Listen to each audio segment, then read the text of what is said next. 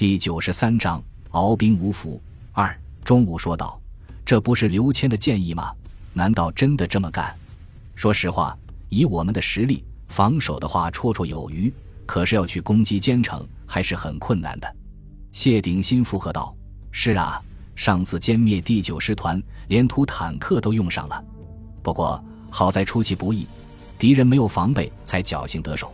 如果还用这种办法来攻苏州的话，恐怕有些困难。”孙百里看到众人对自己的意见提出疑问，而不是随声附和，很是高兴，说道：“你们的担心是对的，我们的确缺乏有效的攻坚武器。”但是如果能够保证战役发起的突然性，未必不能突破日军的防御。歼灭第九师团，与其说是土坦克的功劳，还不如归功于出乎敌人的预料。其实，就算没有土坦克，也同样能够解决战斗，只是伤亡较大而已。廖启荣问道：“可是如何保证战役的突然性呢？一旦我军击破当前之敌，苏州的守军肯定会收到消息，提前做好准备。”孙百里仔细解释道：“日军投入淞沪战场的兵力在二十万左右，除去防守上海及周边地区的兵力，可以投入南京战役的大概十六七万。日军的作战目的是迫使国民政府屈服，所以必定以歼灭国军的精锐为目的，需要包围南京。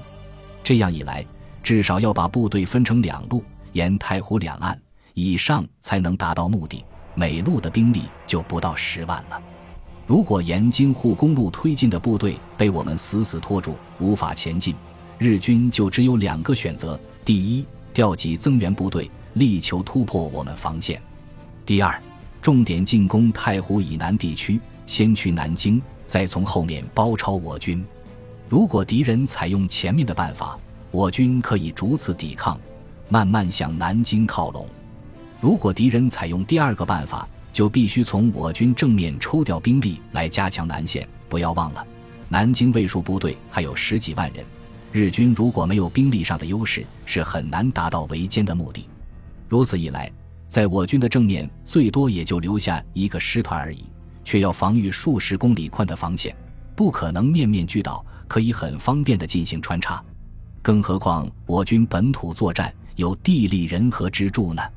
廖启荣不解地问道：“为什么你丝毫不担心我们的阵地被敌人击破呢？”孙百里还没有来得及回答，钟武就抢先说道：“怎么可能呢？你知道这条防线有多么坚固吗？地堡里面的钢筋直径都在三十厘米左右，并且都是螺纹钢，小鬼子就是用飞机来轰炸也很难炸得动。咱们的步兵武器又不比他们差，怎么可能守不住？”廖启荣摇头说道。再坚固的防线也经不住连续的攻击呀！咱们没有空军，敌人还不是想怎么炸就怎么炸？刘谦接过来说道：“你难道忘了我们还有一个高炮团呢？淞沪会战期间，军长一直把高炮团雪藏，现在应该可以用了吧？”孙百里点点头说道：“淞沪会战阴雨天气较多，而且相当长的时间是在市区作战，限制了日军空军的作用。”故而没有把高炮团投入使用，现在就不同了。上面给我军的命令就是坚守两周，就不用再保密了。打下几架飞机可以减少步兵的压力，多坚持一段时间。有了高炮团助阵，指挥官们的胆气壮了许多，打消了心头的疑虑，开始商议具体的作战方案。孙百里提议道：“我建议采取坚壁清野的办法，把防线前沿二十公里以内的居民全部撤走。”制造无人区，让日军不能就近得到粮食的补给，也没有向导给他们带路，增加其作战难度和后勤的压力。李从文说道：“可是这样对老百姓的伤害太大了。所谓故土难离，生活了几代人的故乡，哪里是说走就走的？”钟武反问道：“不撤退的话，就要在日本人的统治下当亡国奴，岂不是伤害更大？”我赞成这么做。”孙百里说道。这里的人烟不是特别稠密，需要转移的老百姓不是特别多，可以先安置在西城县，再派部队护送到福建去。不愿意去的就给些钱，让他们转移到大后方去。有些特别偏僻的地方，没有任何军事价值，就不用签了。日军未必会过去。李从文说道：“这样也好，如果他们不愿意离开自己的家乡，等打完这一仗还可以回来，有了钱就好办了。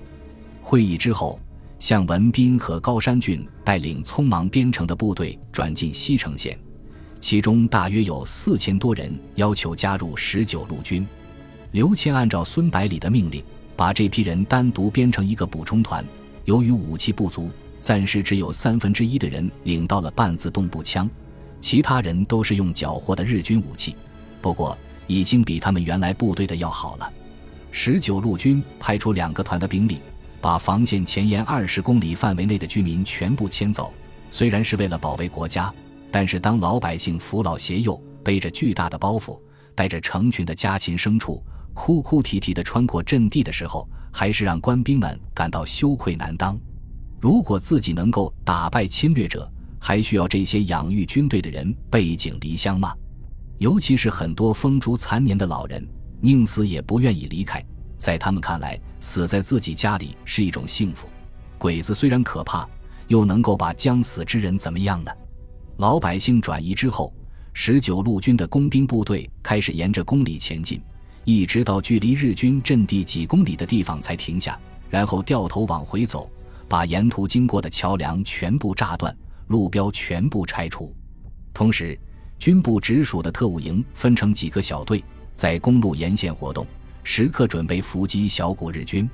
十一月二十五日，谢长风率领的补充师抵达西城县，为主力部队带来了急需的武器装备。